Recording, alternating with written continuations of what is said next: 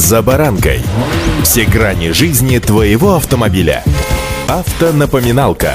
Комментарии экспертов. Советы по обслуживанию автомобилей в программе «За баранкой».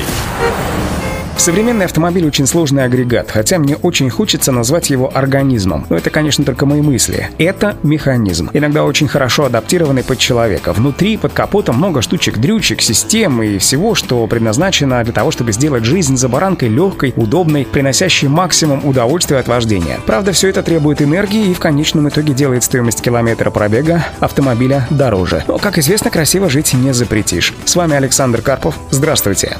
Автонапоминалка.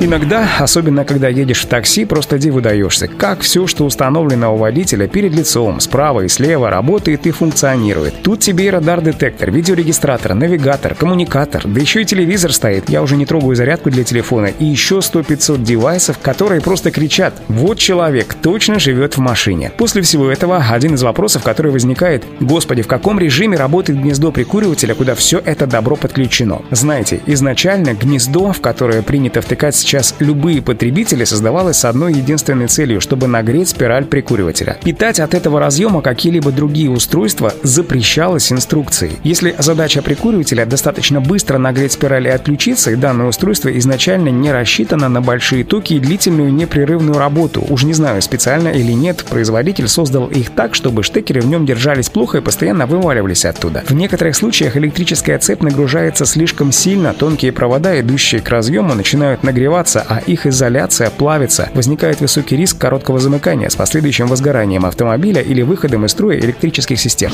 Автонапоминалка.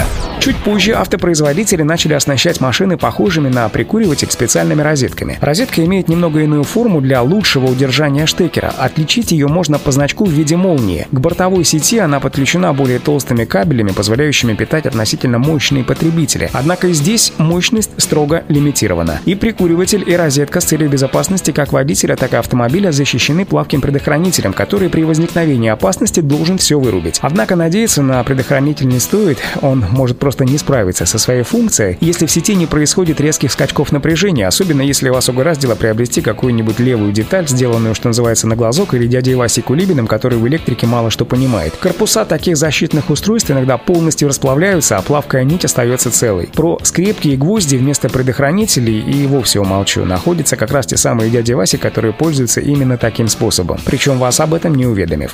Автонапоминалка.